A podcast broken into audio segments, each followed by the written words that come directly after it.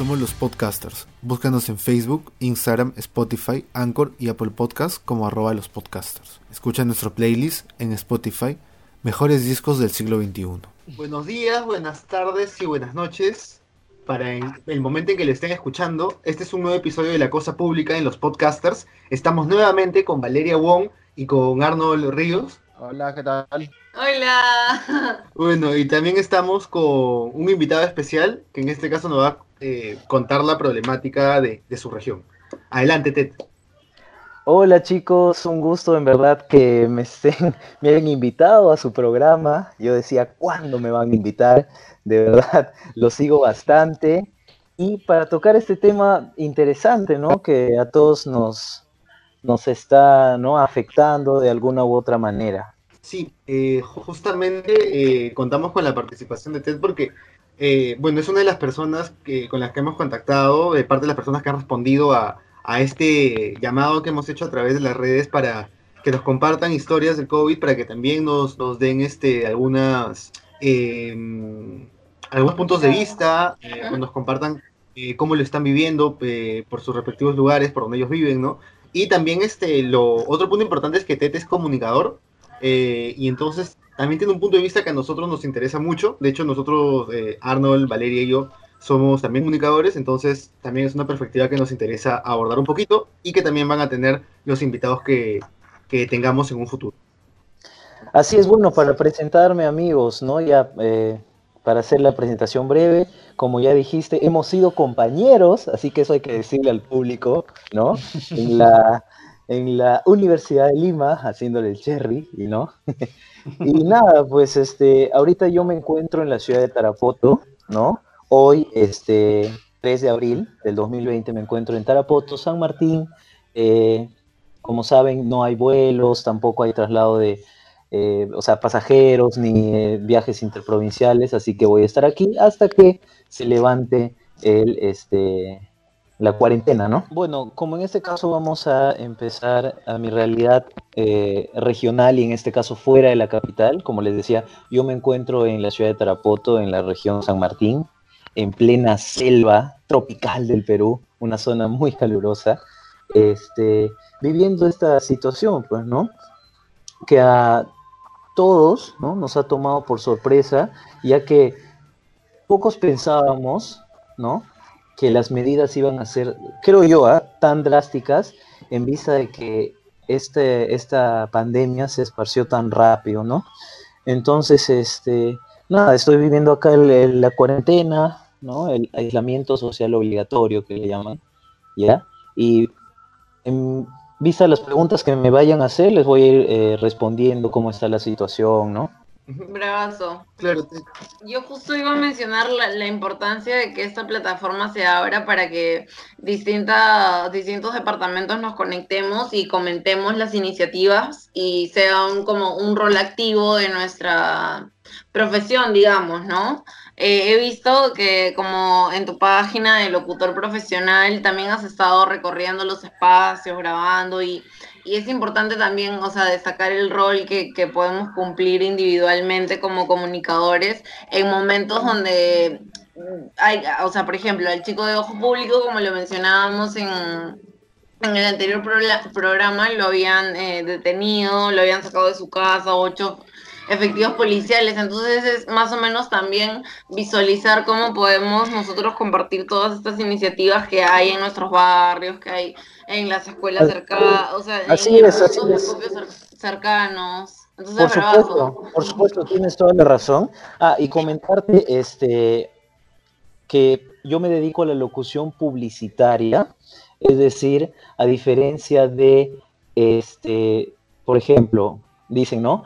¿Qué programa tienes? No, no he tenido hasta ahora ningún programa profesional en la radio o en otra plataforma, pero sí he eh, prestado mi voz para algunas marcas, tanto académicas como este, comerciales, ¿no? Y en este caso, este año fue mi primera experiencia conduciendo un programa de televisión profesional acá en Tarapoto. Bravazo. Este es un programa que, claro, debido a esta situación ¿no? del COVID, eh, se ha, eh, digamos, cancelado, ¿no? Este, pero bueno, eh, esperando retomarlo en su eh, momento, ¿no? No, de todas maneras. No, y es súper útil, eh, principalmente ahora que hay segmentos económicos que van a ser afectados, obviamente, por, por presupuestos y destinaciones y, y la misma necesidad de que las personas ya no puedan tener como esos tiempos, o sea, que es tan, es tan necesario en este momento eh, utilizar plataformas que estén cercanas o, por ejemplo, personas que solamente están trabajando para el día, entonces no tienen como este espacio para producir Claro, y- y lo pueden información. Claro, y que lo pueden hacer desde casa, pues, ¿no? Claro, Porque a veces, ahora en, en el caso de la televisión ha trastocado, si bien uno puede trasladarse a un canal y viceversa, pero por ejemplo, la publicidad durante este mes y desde marzo este, se ha visto muy afectada, ¿no? En este caso, los canales eh, nos debemos a, las- a los anunciantes y los anunciantes, por no estar vendiendo, ¿no? Ya han eh, paralizado también, ¿no? Este, sus contratos publicitarios. Entonces, un poco que, que ha afectado, ¿no? Sí. Eh, lo que yo quería consultarte eh, para empezar esta conversación eh, es eh, cuáles son las principales, o sea, lo- lo- los principales eh, problemas y retos que, que has podido tú identificar, eh, en este caso en Tarapoto. eh, a- eh, no sé si me lo puedes decir en cuatro puntos o, o, un- o- o menos, no, no sé, o lo que quieras explayarte, pero Ajá, cuatro no, puntos. po- podríamos, puedo explayarme e inclusive ustedes van a ir aportando porque creo que la realidad es similar, ¿no? Este, pero en este caso, a ver, comentarte como plus, ¿ya? como plus, es que en vista de que eh, he estado en el canal haciendo también reportajes o notas, es decir, he salido a la calle como reportero, me he dado cuenta de varias eh, situaciones que ahorita les voy a comentar. Como me dijiste, problemáticas, ¿no? Al inicio, por parte de la población, eh, una cierta incredulidad por lo que estaba sucediendo. Es decir, el gobierno decretó, ¿no? El estado de emergencia nacional eh, un domingo, ¿verdad? Si mal no recuerdo, 15 de marzo, y las personas decían, pero ¿qué sucede? ¿Por qué dicen esto si recién hay un caso, acá en la selva no va a llegar, ¿no? Es decir, al inicio no se quería acatar, ¿no? De verdaderamente esta medida. Ya al inicio no, no era tan, este, no era tan aceptada, por así decirlo, porque la gente todavía salía a realizar sus actividades normalmente, a pesar de que había policías, al inicio hubo cierto descontrol, ¿no? Este, y eso, eso al inicio, ¿no? Al inicio. Inclusive en mi caso fue así también. ¿Y cuándo es que tú ves a partir de qué fecha que todo esto ya se, se endurece? Eh, que ya eh, tal vez hay mayor presencia mm, de militares o policial.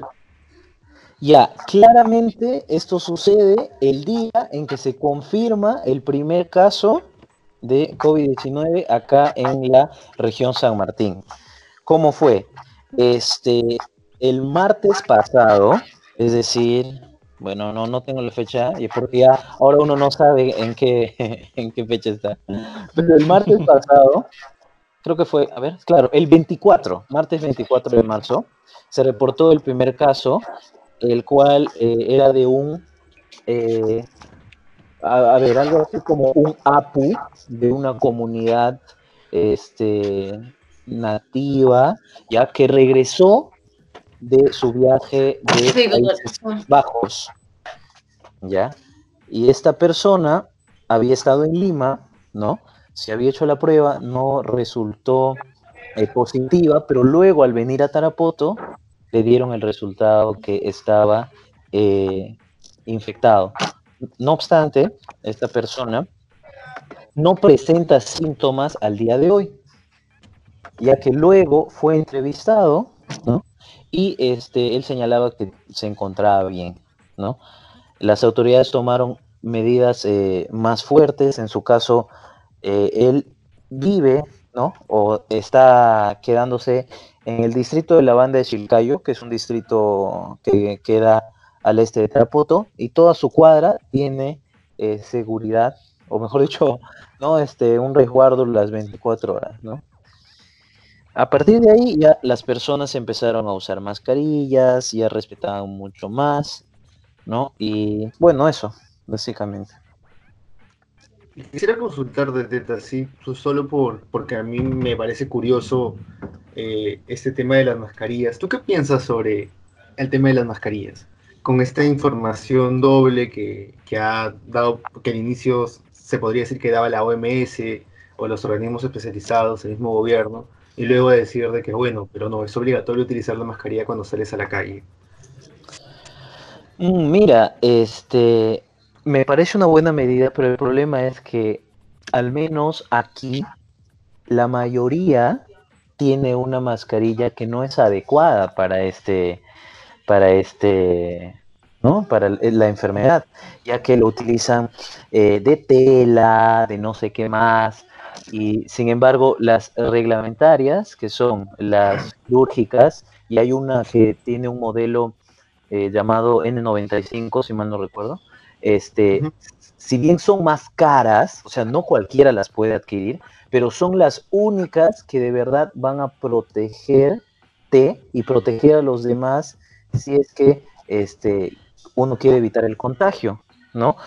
O sea, ¿de qué sirve si tú vas a andar con un trapo, con una tela, de poco? Pero ahí es parte del gobierno, ¿no? Porque si uno sabe que hay personas que ni siquiera pueden comprar eso ya, por así decirlo, porque las mascarillas reglamentarias cuestan más eh, caras, debió haber visto la forma de, de ¿no? entregar a, las familias, ¿no? Ahí hay un tema que habría que analizar, ¿no? Sí, porque creo que, eh, o sea, esa es una medida que, como gobierno, o sea, tal vez hubiera, o sea, tal vez hubiera, no se hubiera visto tan hostil o radical eh, para algunas personas las medidas de, quitar algunos derechos este, con el estado de, de emergencia. Lo que sucede es que una vez que se decretó el estado de emergencia ese lunes, recuerdo que desde las 5 o, si no me equivoco, 6 de la mañana, el aeropuerto estaba cerrado, estaba bloqueado con militares y policías y no te dejaban pasar por más que tengas vuelos programados. Dime, eh, ¿están habiendo eh, regulaciones drásticas de, los militares y policías en Tarapoto durante toda esta semana? Sí, pero antes, este, cuenta sobre ese momento. ¿Tú habías ido al aeropuerto? Eh, sí. Ah, mira, porque yo hasta ahora no he ido al aeropuerto, o sea, si bien podría ingresar como prensa y preguntarle, señores, no sé qué, pero las eh, avenidas que dan al aeropuerto están cerradas y están con militares, ¿ah? Es decir, ah, no se ya, sí. Gracias por, gracias por hacerme acordarte. Cuando usé, lamentablemente, digo lamentablemente porque fue un mal viaje en bus, eh, lo del bus interprovincial, cuando estaba yendo con mototaxi hacia eh, la terminal, me estaba percatando que los militares ya estaban cerrando ciertas calles y estábamos como que demorando cinco minutos más porque estaban cerrando la calle que estaba directamente en la terminal, ¿no? Entonces, como tú acabas de comentar, eh, han cerrado entonces las vías del, del aeropuerto sí. e intuyo también que han cerrado las de la terminal interprovincial, ¿no? Por supuesto, está todo cerrado, las fronteras regionales este, se han cerrado para el transporte de pasajeros, más no el de alimentos, ¿no? Este, alimentos o medicamentos que vienen, pues, ¿no? De Lima, qué sé yo. Entonces, pero pasajeros no. Ahora, por la criollada y por lo que se ve también en las noticias, hay personas que se meten en, ¿no? en carros que, o sea, transportan otras cosas y bueno, ya uno no sabe. Pero lo que, o sea, la medida es que se han cerrado las fronteras regionales. ¿Cómo están acatando lo del toque de queda? O sea, están ¿hay presencia de militares constantemente en, toda la ciudad? Ya, este, esto se tiene que ver por semanas, como te mencioné. La primera semana, ¿no? Las personas todavía, este, no quisieron acatarlo. Luego, cuando en la segunda semana apareció el primer caso, positivo, ya salieron los policías y los militares a resguardar las calles y ni siquiera te permitían trasladarte entre distritos. Luego fue un poco más suave, a pesar de que se siguieron confirmando casos, ¿no? Y este, eh, ahorita tenemos seis, casos y una persona fallecida. Ese tema de la persona fallecida lo voy a contar luego porque se ha suscitado o se han suscitado hechos que a mi entender han desnudado la calidad humana de muchas personas en las redes sociales, ¿ya? Pero al día de hoy, ¿sí? Los militares están en las calles junto con los policías, ¿ya? Desde las 6 de la tarde. Y nadie puede moverse. Ok. Y por otro lado, comentarte que eh, la municipalidad, eh, con el serenazgo junto a los policías, realizan eh, patrullajes nocturnos, ¿no? O sea, patrullan la ciudad y se encuentran a alguien afuera de su casa, lo llevan a la comisaría al instante. Mm. Una cosa, este, para ampliar un poco el, a nivel, a, nivel regional, eh, la selva está con la, es el segundo lugar con mayor cantidad de casos y me parece una buena medida que ahora solo se puedan transportar, transportar alimentos y medicamentos, ¿no? O sea, ha funcionado, como es todo un poco el tema de las fronteras regionales que se han establecido.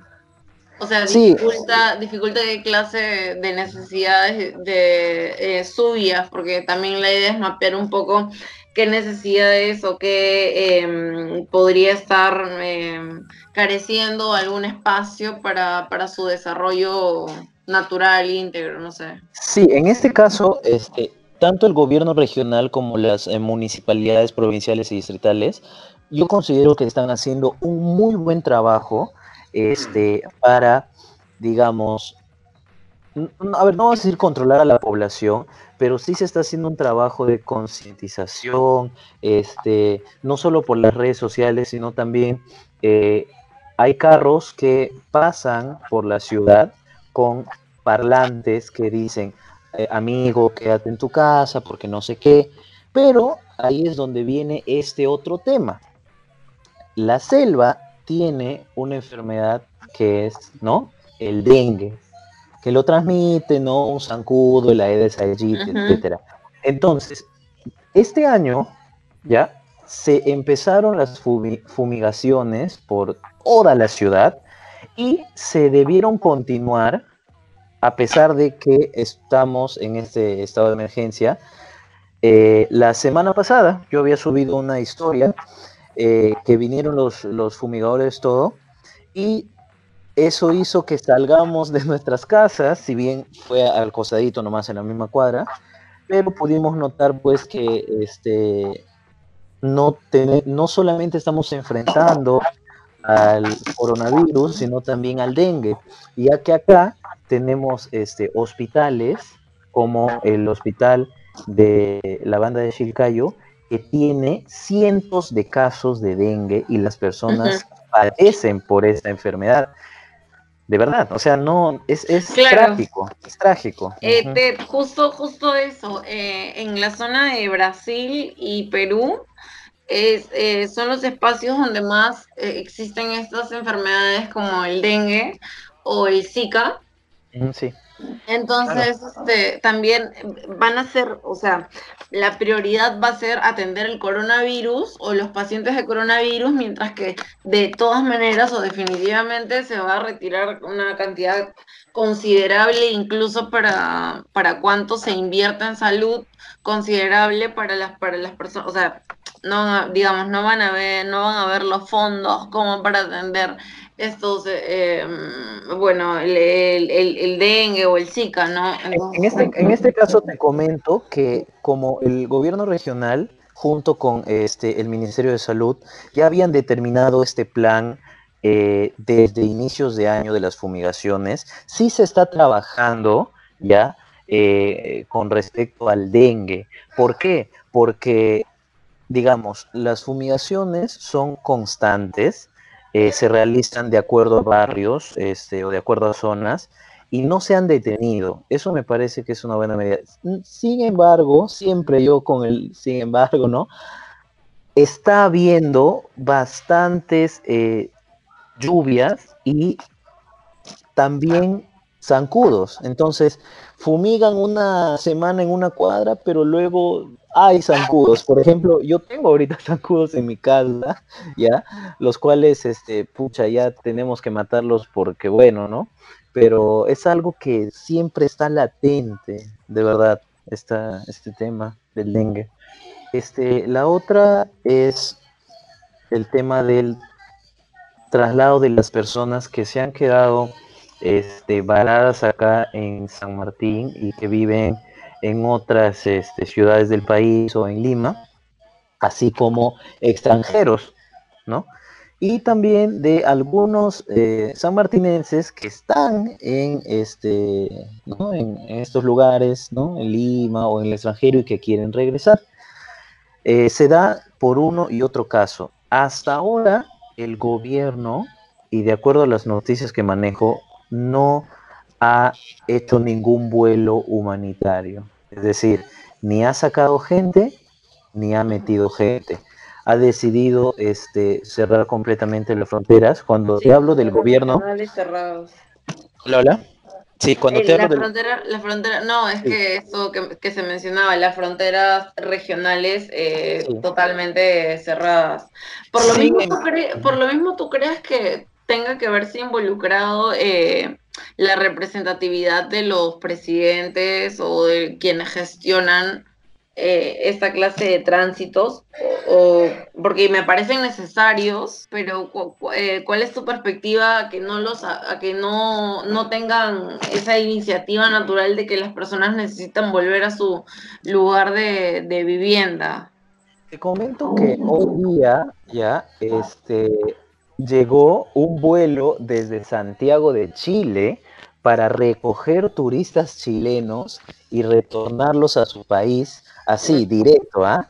Y es curioso que, o sea, ya, está bien. De hecho, Trapoto siempre recibe mucho turismo este, eh, regional, nacional, internacional, pero me, pareció una medida apropiada, en este caso el gobierno chileno, eh, lo que hicieron porque trajeron un avión eh, vacío, ¿no? Totalmente. pero cuando hablamos de los traslados de o sea, traer personas y llevar, ahí es donde yo digo, se torna más complicado porque tú tienes que en este caso, como este Estado, ¿no? Gobierno nacional junto con el gobierno regional, eh, ver que las personas que estás trayendo y las que estás llevando estén bien de salud, es decir, haberles hecho las pruebas o qué sé yo, y todavía acá en Tarapoto no hay suficientes este, pruebas. Entonces, yo creo que más que todo es por un tema de, eh, no que no haya ganas, sino que, o sea, sería irresponsable enviar a personas que tal vez puedan estar infectadas o traer personas infectadas. Entonces, yo creo que se están tomando un tiempo para que puedan hacerlo bien. Ah, eso sí. Sí, si es que se extiende, sí, claro, si es que se extiende la, el periodo de, ¿no? Este estado de emergencia o cuarentena, ahí va a tener que ser eh, un hecho, o sea, obligatorio, porque hay personas que han venido de vacaciones, ¿no? Que ya no tienen los recursos y se están quedando en hospedajes, algunos inclusive, perdón, este, ya eh, sin plata, tienen que irse albergues ecoturísticos, eh, alejados de la ciudad. Yo he tenido las informaciones que varios este, turistas extranjeros, que bueno, tenían todo un plan esto, eh, digamos, si bien tienen el, dinero, ¿ya? Pero quisieran retornar algunos, pues, este, qué sé yo, a Estados Unidos, Europa, pero se les ha imposibilitado, pues, ¿no? Sí, sí, totalmente. Eso es, eso es. Yo creo que Está bien que se a, mí, a, mí me parece, a mí me parece em, eh, tener visión, eh, eh, visión social en el sentido de extiende, o sea, tómalo, tomar los, las mayores probabilidades de que el plan salga bien, ¿no? Entonces, de eso, eso mucho deben tener los gobiernos regionales también a la, en el tema de la migración eh, entre regiones, ¿no? Así es. ¿Cuál es tu perspectiva personal eh, sobre, sobre este fenómeno acá en el Perú y en el mundo? y como estábamos conversando antes de, empezar, la, de empezar el programa. Ah, ya, pero ¿ya, vamos a empezar con las teorías conspirativas o no?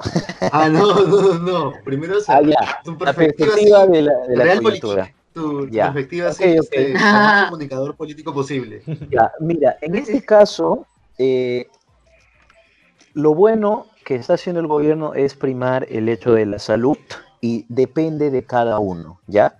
Pero la economía, al ser el Perú un país con mucha informalidad, este, se está viendo muy trastocada, ya que hay personas que trabajan del día a día y comen de eso.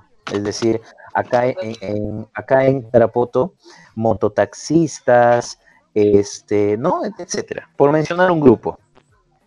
Y estas personas este, que ya no tienen a, la fecha mucho que comer, porque no todos, a pesar de que algunos piensen, tienen una chacrita o, el platanito o la gallinita, sino son personas que están en la extrema pobreza y viven en casas, pues, ¿no? De, de estera, de un material no adecuado, y lo están sufriendo. Tanto así de que la municipalidad eh, provincial de San Martín se había puesto, o mejor dicho, se puso las pilas y dijo, antes de que se dé este, esta transferencia de recursos económicos del Estado, vamos a convocar al, empresa, al empresariado este, de alimentos, es decir, los avícolas, este, los productores, ¿no? este, para hacer una colecta en este, el municipio y eh, eh, ¿no?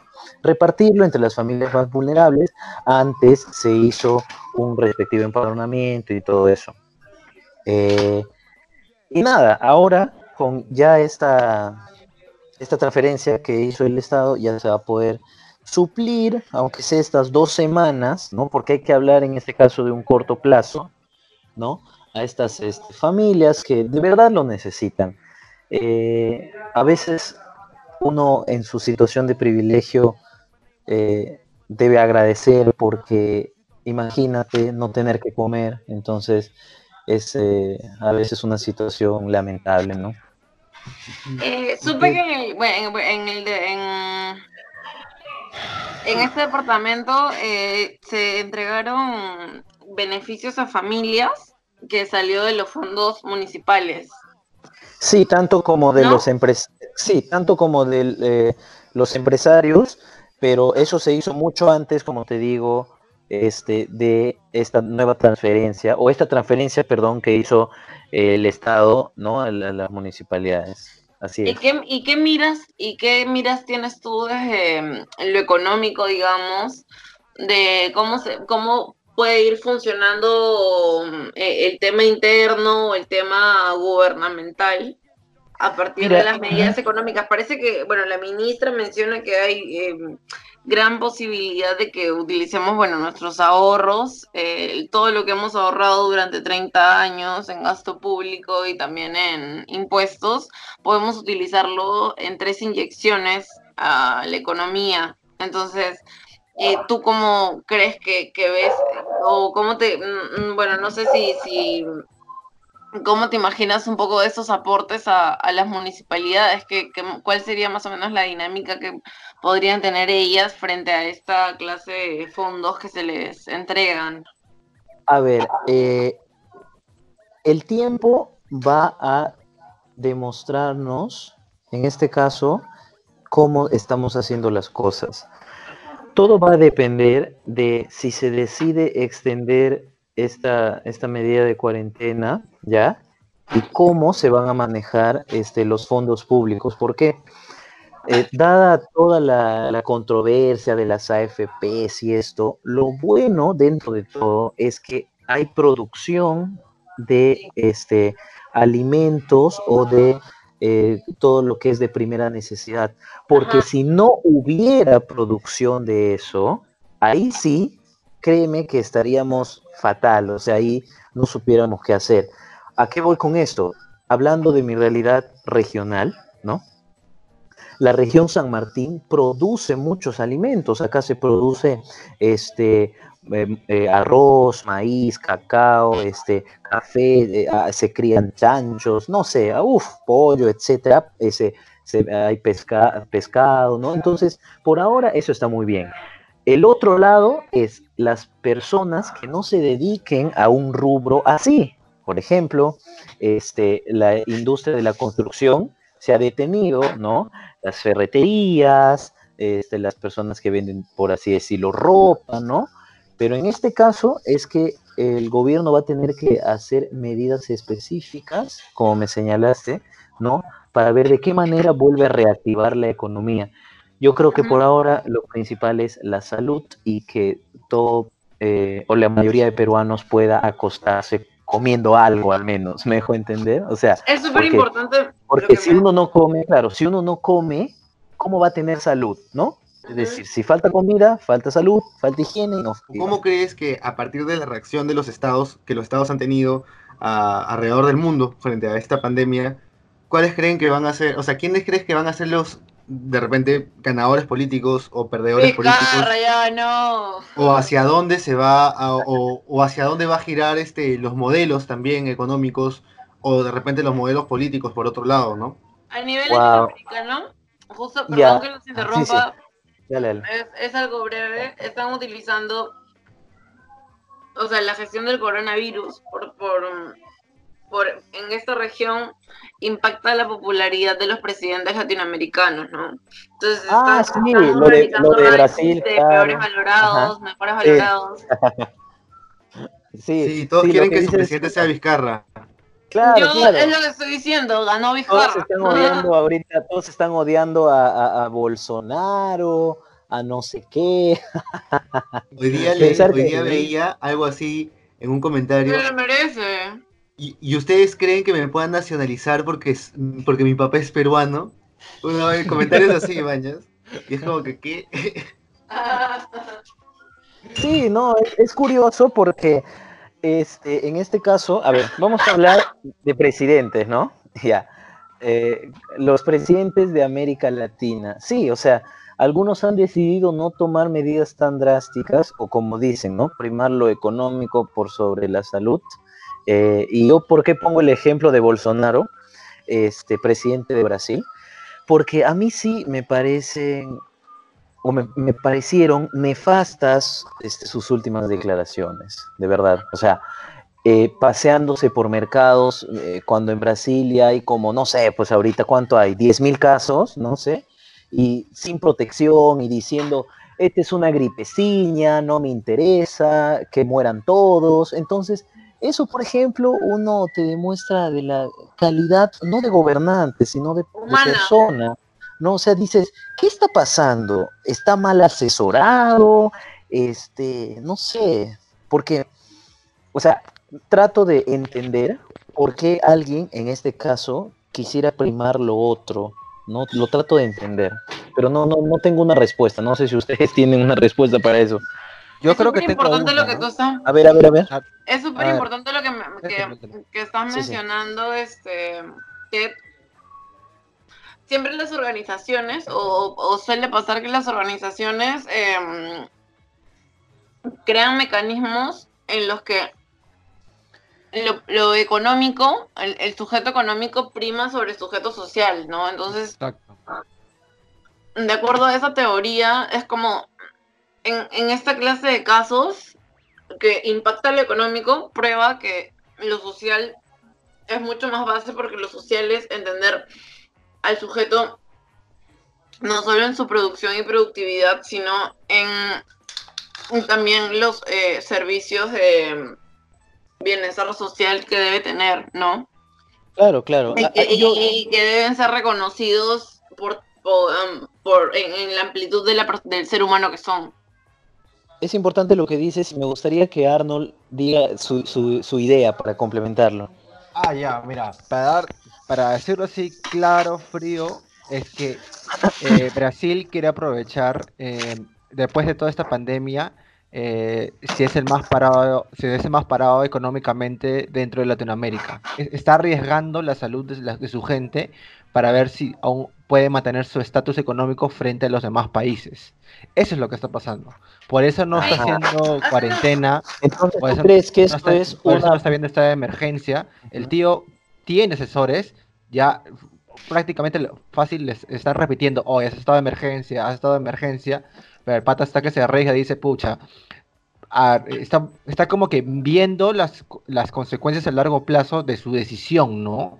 De qué pasa si, qué pasa si, pucha, eh, Brasil eh, lidera económicamente Latinoamérica pasado el estado de emergencia. ¿Ustedes creen que de alguna manera este es nuestro reloj de la extinción? Como nuestro, como salía en... Ah, espera, ya, Se están quemando mis papas, ya.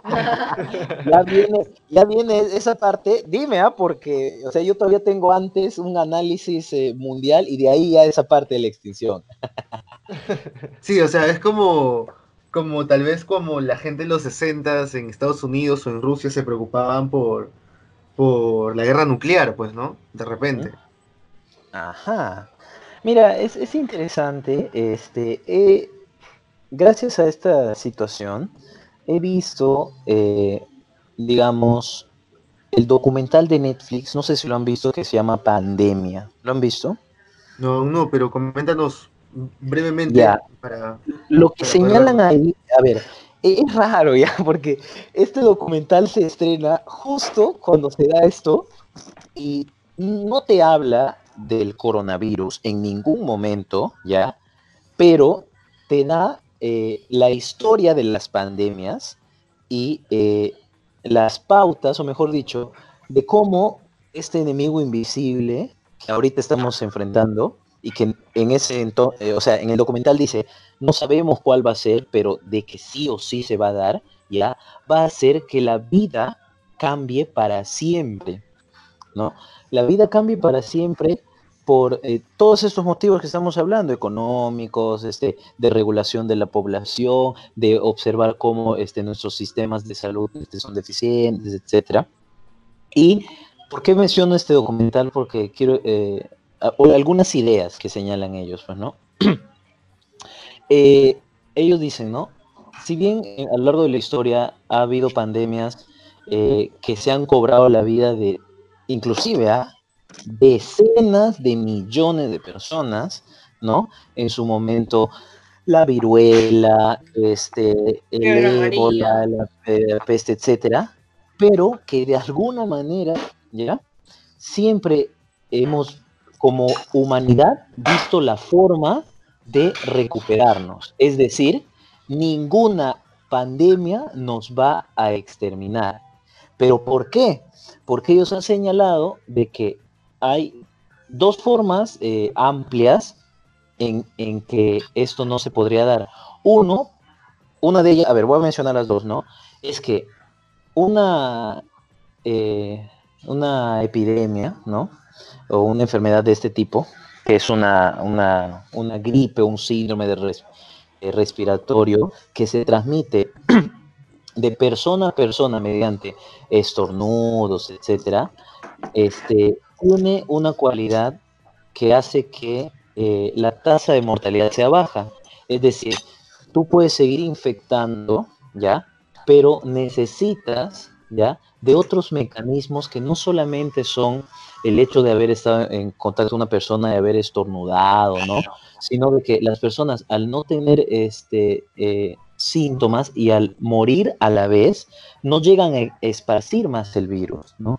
Entonces, lo explican de manera compleja, pero se señala de que yo, yo al menos sí, no sé ya, o sea, ya vamos a ponerle como una teoría conspirativa. No creo que esto nos lleve a la extinción, ¿ya? y en ese documental lo señala muy bien. Oye, verdad, te, me has hecho acordar con esto último que faltaba que nos menciones cómo fue la situación del primer fallecido allá en Tarapoto. Ah, verdad, quiero retomarlo para ya continuar con eso. Claro, claro. Breve, mira, eh, Acá en, la región San Martín, solo el hospital eh, regional de la ciudad de Tarapoto cuenta con respiradores artificiales eh, necesarios para combatir esta enfermedad, ya que en su estado más crónico, el paciente tiene una neumonía avanzada y por ende se asfixia, ¿no? Entonces, en ese sentido, un paciente de Moyobamba de 66 años que estaba mal por esta enfermedad fue trasladado a Tarapoto, ¿ya?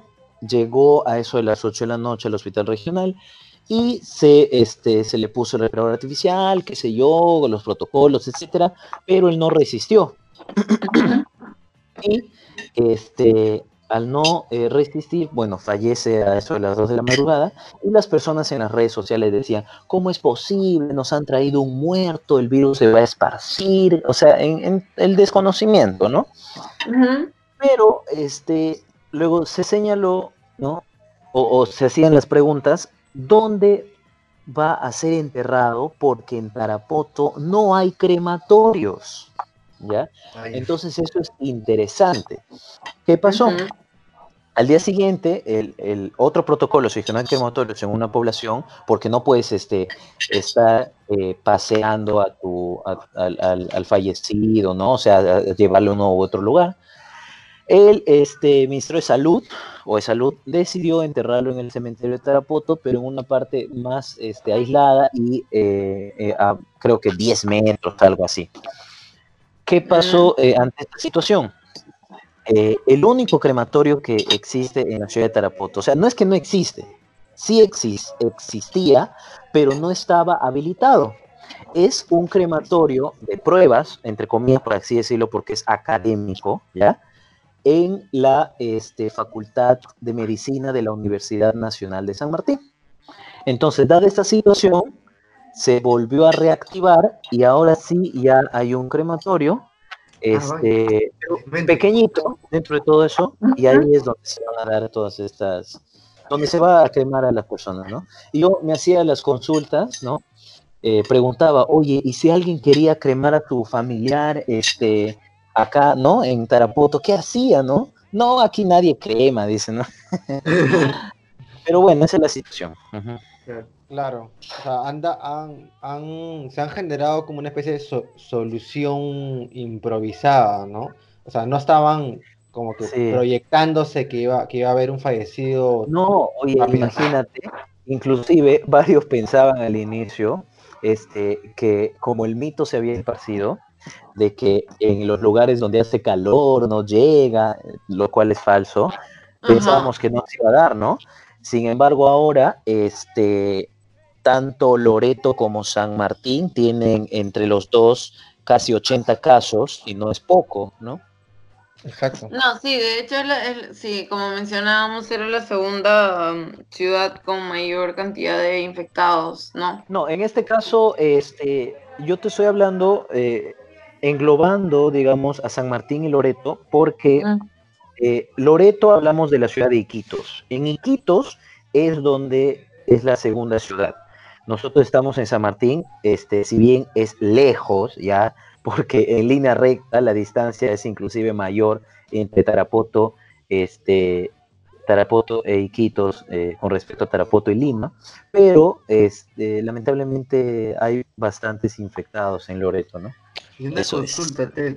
A ver, eh, dale, dale. ¿Y tú qué les crees que, son eh, las repercusiones eh, como comentabas, ¿no? Eh, el mundo va a cambiar. En cuanto a lo social eh, y la comunicación, ¿cómo crees que se dé ese cambio? Creo yo que es darnos cuenta de que hay una deficiencia del sistema de salud. Es decir, más allá de que se concentre en Lima, ¿no? O de que se no se haya implementado.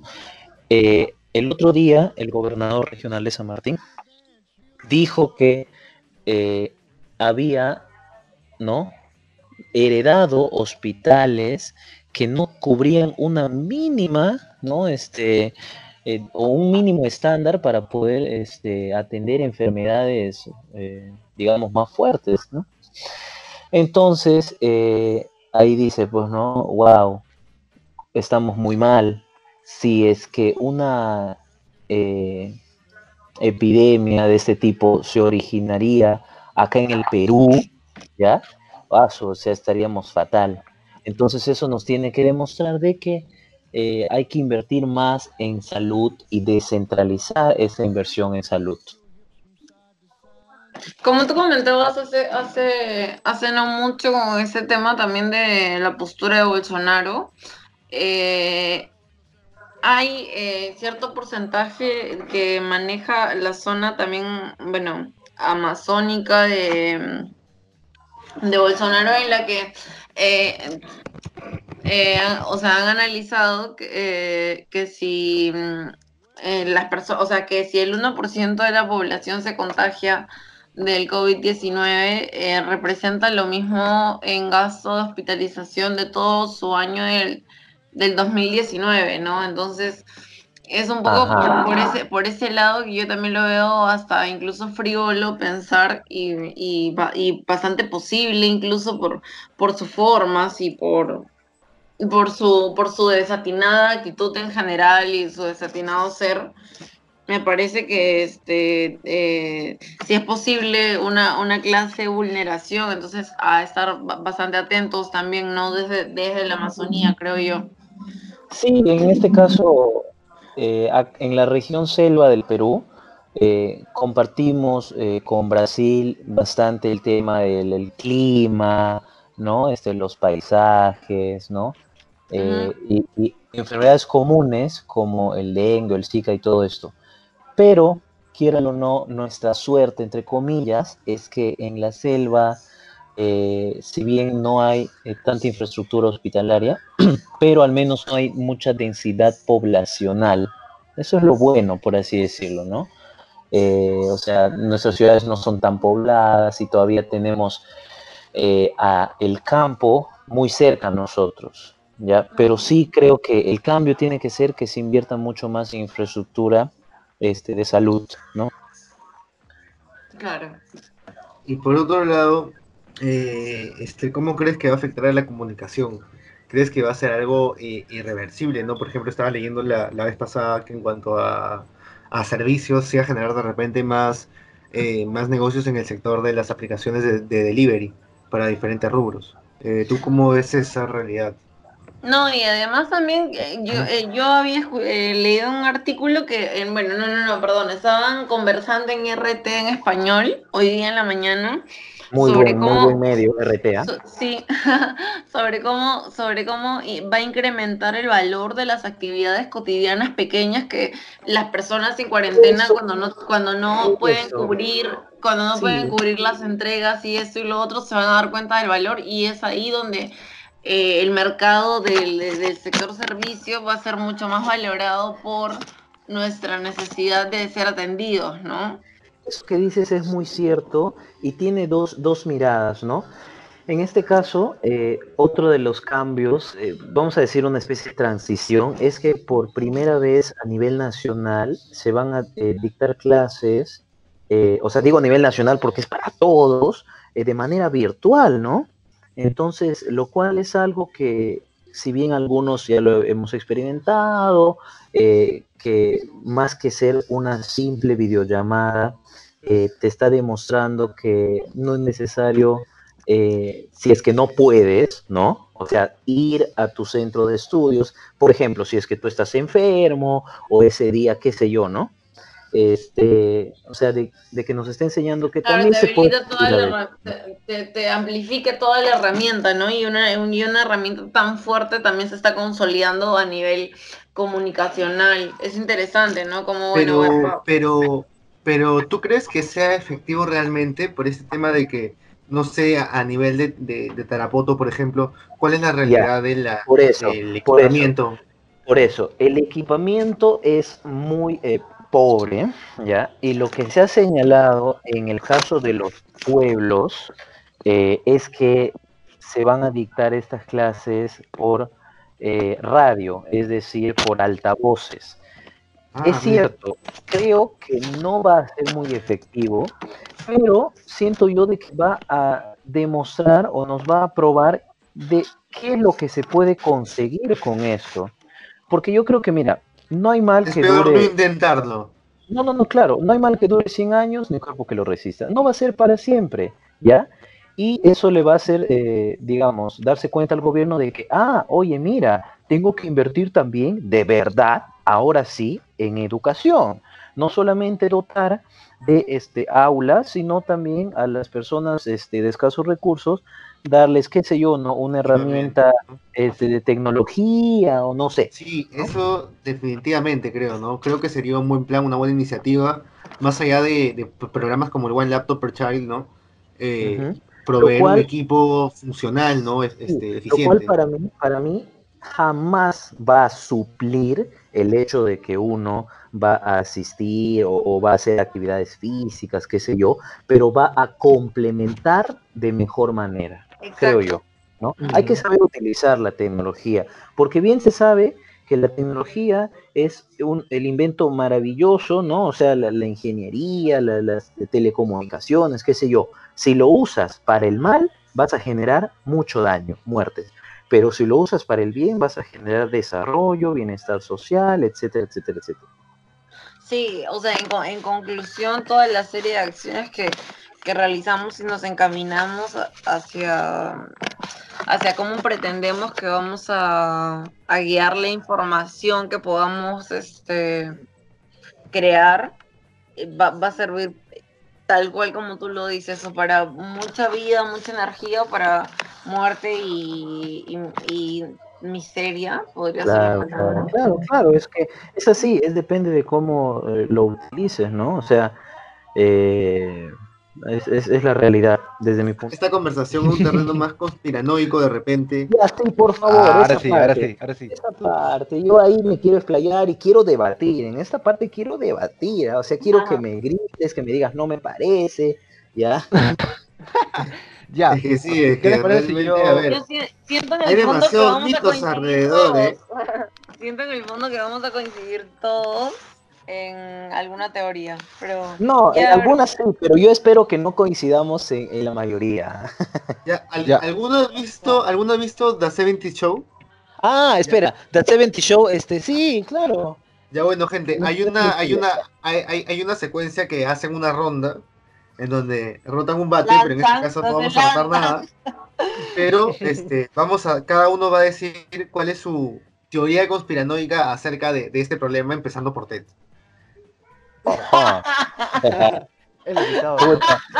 Te, juro, te juro, juro que este, este, un bate, un bate, ¿no? Te juro que esto fue un bate que no tengo, yo no sé si ustedes sí. No, no. Así que para nuestros, para nuestros oyentes, amigos, no estamos promoviendo. No, hagan lo que quieran, que autocultivo por free. Medicinal, medicinal. Este, ya, a ver, yo creo, ¿sí? Este, que este virus fue hecho en un laboratorio, ¿ya? Y que fue este, lanzado, ¿ya? O esparcido de manera premeditada. Sé que esto tiene poco de periodismo, sino más bien de pseudo periodismo, ¿ya? Porque estoy soltando cualquier cosa, ¿ya? Pero como son teorías eh, conspirativas, ¿ya? Los alienígenas, ¿ya? Creo que sí, en efecto, este, lo hizo China, ¿ya? Para demostrar, sí, yo creo que lo hizo China, ¿ya?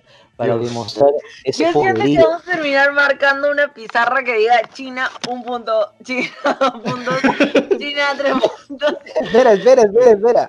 espera. Dirán, ¿y cómo van a afectar a su propia población? ¿Qué sé yo, no? Tal vez el tiempo lo dirá. Se recuperaron rápido en todo caso. Claro, pero eh, las pruebas están demostrando de que o, saben, o saben ocultar bien su información o de verdad son unos capos en recuperarse, ¿ya? Pero yo creo eso, hace como punto de partida, ¿no? ¿Y por qué también creo esto? Perdón. Eh, porque yo no entiendo ya, no sé ustedes, es cultura, ¿no? Pero ¿cómo es posible que en los mercados allá este, estén perritos en jaulas, o sea, tú te escoges el murciélago que quieres comer, o sea, no sé, amigos, ¿qué opinan de eso? Ah? o sea, yo lo veo, o sea, por un lado es como exótico. sí, exótico en, Claro, es como muchas partes de la India, ¿no? Entonces, O sea, sí, también la India, ¿no? Pero es que usted, es que cero estándar de salubridad, ¿no? Higiene. O sea, que, porque, porque el murciélago lo, lo, lo hiervo, este, no va a tener nada, o sea, ¿qué es eso? O sea, porque lo que yo había visto es de que eh, esta venta de animales exóticos, de animales este, salvajes y hasta protegidos, se da a partir de que China abre el mercado y es parte de una ley iniciativas de como de negocios de, pobladores rurales, de pobladores este, de, de, bajos recursos, ¿me entiendes? Es como si tú pusieras tu granja, tu piscigranja acá en, la sierra, pero ahí, este, cuidan civetas, cuidan este pangolines, X, animales salvajes y los venden. Luego también hay otros animales que sí son de contrabando y no pueden controlar ese contrabando porque principalmente la gente de plata consume animales exóticos, porque es como eh, un, un, símbolo de estatus, como tener una piel de animal, algo, algo por el estilo. Sí, ¿no? Y, y, eso pasa bastante porque dicen que son afrodisíacos o que no sé qué, ¿no? Medicinales, ajá.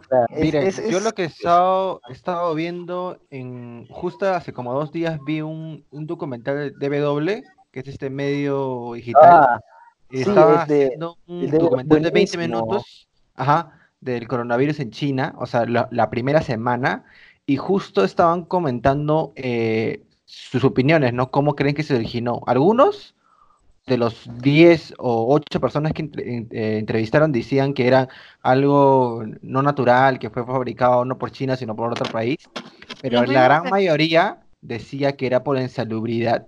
Y uno, eh, quiero rescatar la opinión de uno de ellos, que decía que prácticamente China ha tratado de como que maquillarse frente a los demás países, pero el tema de los mercados y la insalubridad dentro de estos es como acá con, lo, con las combis, algo así.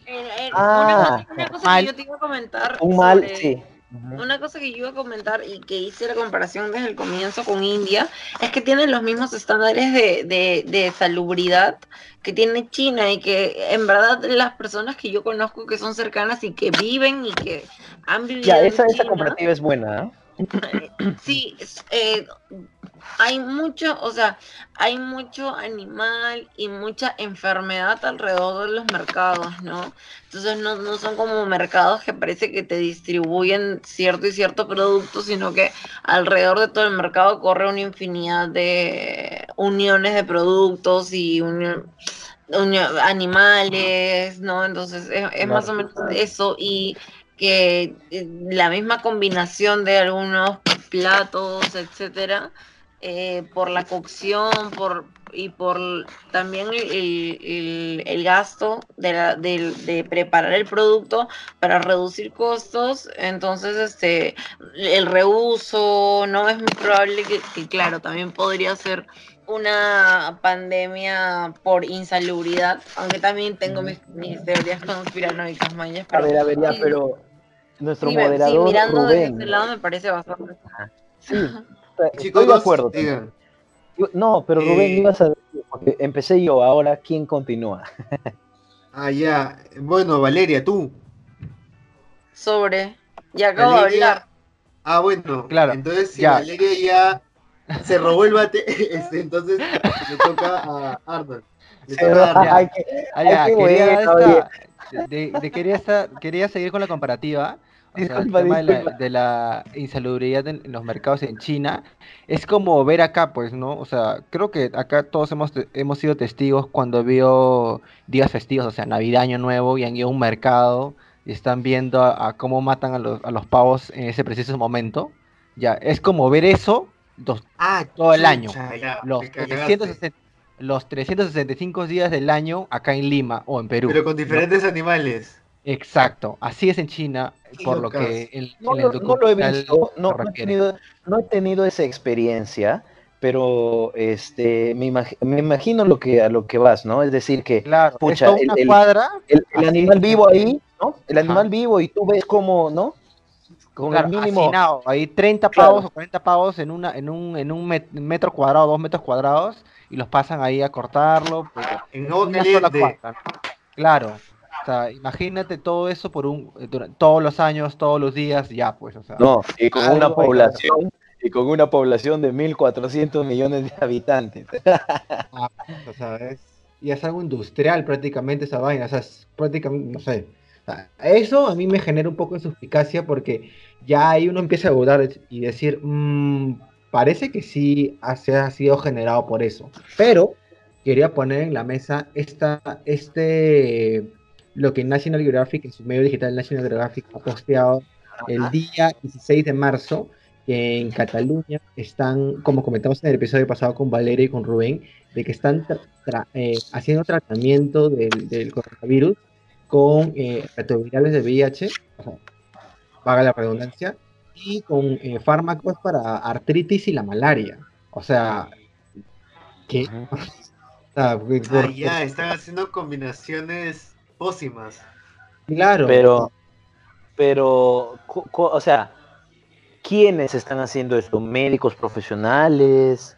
nacionales en Cataluña y lo están probando desde el 16 de marzo con 200 pacientes. Se han trazado, en realidad, por ejemplo, el, el- el medicamento este retroviral que producen en Cuba, este no es un, eh, un medicamento, o sea, no es una medicina, medicina, en- este, a- como que algo que actúa sobre ti y te da un químico, sino que es un estimulador del sistema inmunológico. O sea, es un como reforzador de- del sistema inmunológico, de- este, eh, como que O sea, genera que- que, tu sistema inmunológico se ponga más alerta, genere que mayor, aumenta- este, Aumenta mayor tus defensa. defensas, ¿no? Claro. Sí, exacto. Entonces, este, también comentaba médicos de Corea del Sur, ¿no? De que la única manera de combatir el coronavirus es con tu sistema inmuno- inmunológico. Entonces Sí. creo que algunos están De hecho, por las, las personas Es que se han, se han recuperado es porque su sistema inmunológico ha resultado ¿no? muy fuerte.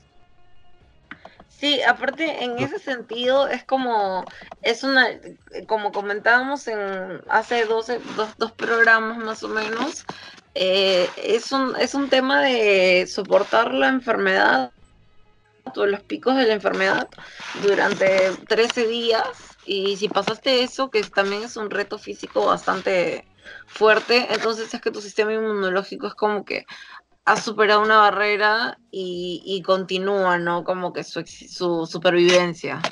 Esto es cierto y quiero comentarles. Hola, hola, ¿sí me escuchan? Sí, sí, sí. Hola, sí, te escuchamos. Ya. Sí, sí. No, antes, antes de este, continuar, justo de ese tema, el otro día estuve hablando con un amigo que es este médico veterinario. ¿Qué es lo que señala él? Ellos como médicos veterinarios, este, trabajan mucho este tema de las epidemias porque los animales, este, perritos, gatitos, etcétera, tienen sus virus, ¿no? Lo que sucede acá es que cuando, eh, por lo general, es complicado que los, vi- los virus de animales se este, trasladen a personas. Pero ¿cuándo es que sucede esto? Cuando uno, al tener contactos regulares con este, animales que no tienen una compatibilidad, eh, digamos, alimenticia con el ser humano, ¿ya? Lo que genera es que un virus se pueda este, transformar o mutar, ¿ya? Y hace que reconozca dentro del ser humano unas características de, de ADN, lo cual genera, y eso piensa él, de que genera o ha generado esta pandemia. En otras palabras, de que sí o sí, según él, según él. ¿no? Ha sido pasado de algún animal, porque siempre ha existido el coronavirus, ¿ya?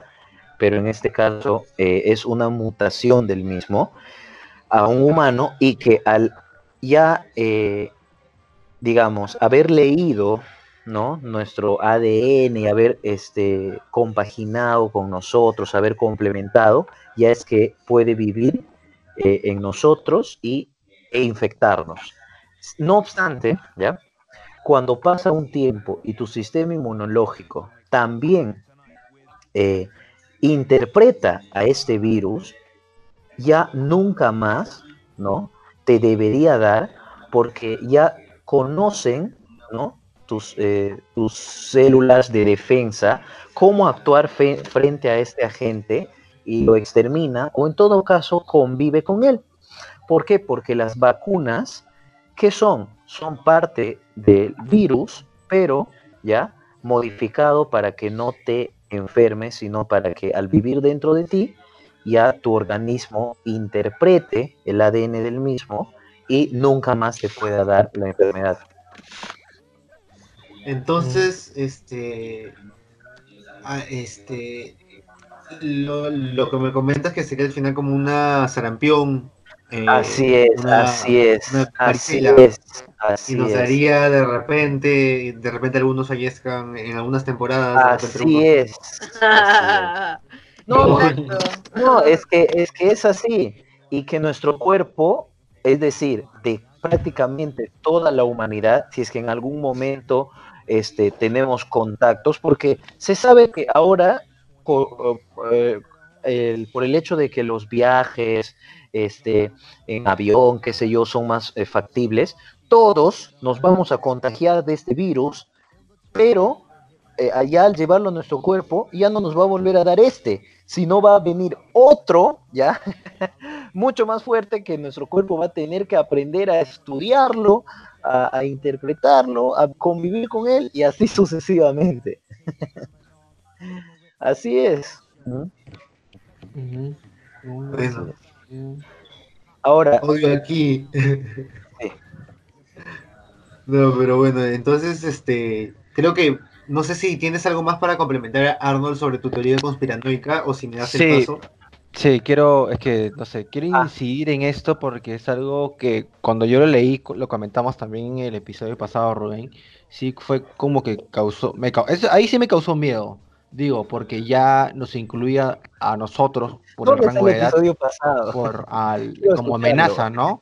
Ah, ya, lo que sucede es que eh, encontramos eh, a través de la BBC que murió una, una adolescente que se llama Yuli, no, no tengo ahorita el dato de sus apellidos, eh, en la que, mira, no tenía, no tenía un sistema inmunitario malo, no tenía una enfermedad degenerativa y simplemente desde que llegó al hospital a la semana y, eh, tosiendo y a la semana y media falleció. Así de simple.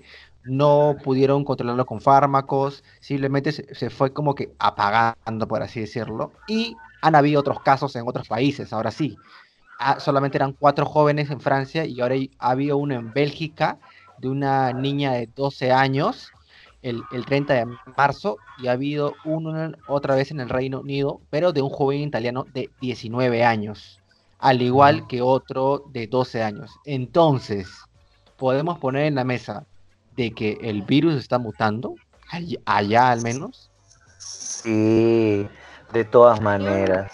Sí, hay un, bueno, hay un, hay una segundo, hay un segundo tipo de coronavirus que está, que es el que se, eh, eh, es el que está apareciendo, brotando después de la, bueno, es lo que poco me informé, pero algo.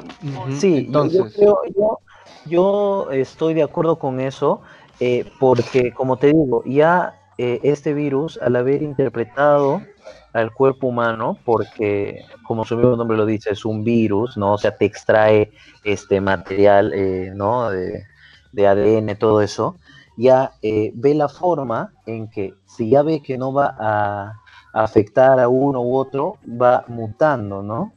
Y en realidad es nuestro propio cuerpo el que lo propicia, ¿no? Porque si el virus pues está en el, en el aire, en la tierra, en, el metal, no va a hacer nada, ¿no? O sea, se muere, ¿no? Este, ya, a ver.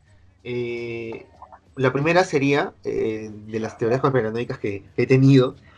He tenido demasiado tiempo libre. Bueno, en verdad no tiempo libre, pero no sé, ha sido raro. Ha sido como un gran día. Ha sido como, ha sido como el día de la marmota un poco. Bueno, en fin. este, la primera teoría es de que eh, justamente Vale me compartió una nota de que Italia era el primer país de la Unión Europea que había aceptado ser el nuevo corredor de la seda de China. O sea, eh, una vía eh, por donde iban a, pasar sin aranceles los productos de China, ¿no? Iban a atravesar toda Europa. Entonces, este, era el primero que iba a aceptar, creo que van a hacer un tren para esto. Entonces, eh, iba a ser el primero que iba a aceptar esta, esta conexión con ellos, con los chinos. Y justamente es el segundo país más contagiado, o sea, y, o sea, obviamente es una coincidencia, ¿no? Una coincidencia desastrosa. El, hecho de que eh, justamente, ¿no? Eh, de repente han sido hombres de negocios o personas de, de, negocios que han estado en contacto con también personas chinas, ¿no? Eh, por el trabajo, ¿no? Por esta relación. O de repente, ahí viene mi, mi teoría conspiranoica, fue un plan de Estados Unidos para desestabilizar una gran alianza dentro de, de Eurasia, pues, ¿no? Este, ah, chumas. Podría significar algo grande para, para los idealistas, para los ideales comunistas, pues, ¿no? Ajá, te ha sido por, ¿Para los por el- ideales al- qué? comunista. Para los ideales comunistas. Ah, Sí, sí. lo dijo, lo dijo. También- Ahí está, a ver, te, ha- te has ido al otro lado. en algo por- Mi teoría va por ahí. Mi Ajá, teoría va Y por otro lado, por otro lado, Porque, termina tu idea, termina tu idea. la sí. otra teoría es de que, bueno, también la conversaba con un pata, es de que China es como que esta huevada se le ha escapado y en el momento de que se le ha escapado ha visto qué tan mortal es y ha dicho, espera, podemos aprovechar esta huevada. Y han dejado que algunas personas sigan viajando. Y de hecho, en, en Europa y en, y en Estados Unidos y en el norte de América no se ha prohibido vuelos todavía, ¿me entiendes? No totalmente. No, pues, ajá. Entonces sigue proliferando el virus. Entonces es como si ellos ya supieran la mortalidad del virus y ya lo controlaron, pero aún así, eh, según mi pata, han aprovechado la oportunidad para expandirlo al mundo, ¿no? Y ganar un poco de tiempo. De hecho, este, la otra teoría conspiranoica que también vi en redes es de que pensar que todo esto empezó cuando Google no quiso hacer el pacto con Huawei, ¿no? Esa, esa, esa. Eso, Mm. eso, sabía que ibas a tocar eso, no sé por qué está en mi cabeza, de lo No que la- el por año qué. pasado. Sí, sí, sí, o sea, lo de lo de Huawei, que la que ya no, no va a eh, tener la Play Store, que no sé qué, y Trump diciendo que no sé. Sí, La oye, guerra económica, ¿no? Y todo, Sí. todo muy raro. No, igual. O sea, no. Y es como eh, si, y es como si China hubiera dejado que como que actuar en su, en su país y luego bajara, y ahorita en cifras oficiales, entre comillas, que puede ser que oculten mucho, ¿no? Pero igual, en cifras oficiales ellos tienen 81 mil este, fallecidos. Y, No, infectados, eh, infectados. Perdón, contagiados. Contagiados. Y por otro lado, este, Estados Unidos ya tiene más de 260 mil. Ah, como- su- Es simplemente que bueno, ellos, siguieran- ellos sí habían adoptado una medida bastante frágil, bastante como a mí no me pasa nada, a mí con poco con, con poca visión país en la que podías todavía asistir a restaurantes o podías todavía eh, asistir a plazas o que, o que colocaran la mesa a cinco metros como pasaba con y México tenía la misma actitud entonces bueno O, o- o Sí. fácil es el, o por otro lado puede ser el plan de control de población de Estados Unidos. Otro. La O purga, sea, que- entonces, que para los está- ancianos. Claro, la purga, que Estados Unidos se, esté controlando su, su población. Ahora, eh, en este caso, Mucho drogadicto ya, dicen. Mucho drogadicto. no, hay ya que, mucho drogadicto ya lo purgamos todo este país. hay que ver, hay que ver, este, Es que de Hay que verdad, ver. man, o sea, no, hay que sea, ver ahora también, pensándolo bien de Sí. esa manera, es como que, eh, de hecho, tienen un gran problema en diferentes ámbitos de salud y de salud mental y también de drogadicción. Y, o sea, no me sorprendería también de personas sin casa, que no me sorprendería que de alguna manera sea un plan para esto, o sea, dentro de lo conspiranoico, ¿me entiendes? Dentro de lo... eh, Sí, dentro de todo lo que se puede sugerir, ¿me entiendes? claro, reducir la población, que no sé qué. Mire, por ejemplo, en este caso, yo, a, eh, a ver, esta teoría también la, la acepto, pero es raro que, ya claro, tú quieras atacarte a ti mismo atacando con el otro, o sea, no sea, o sea, es, es algo bien, bien, bien curioso, ¿no? O sea, tendrías que ponerte en una posición, ¿no? O la de Estados Sí, Unidos justo. o la de, o la de China. esa teoría, sí, justo esa teoría también me la comentaba Liliana, eh, un poco cruel, ¿no? La, la- teoría. Liliana es este, mi enamorada, también ha participado un poco en, en- en los podcasts. Y, y no sé, o sea, yo luego de ver este tema de que eh, Estados Unidos actúe tan negligentemente, ahí se me cayó eh, eh, que Estados Unidos haya producido este virus o que tenga que ver, algo que ver en estas teorías conspiranoicas. Porque me parecería ya muy cruel, o sea, demasiado cruel. Sí, es que, o sea, claro, es, parece muy cruel, parece muy cruel, pero, o sea, quién sabe, ¿no? O sea, ahorita, por ejemplo, eh, en, a ver, ¿dónde es? Nueva York, creo, ¿no?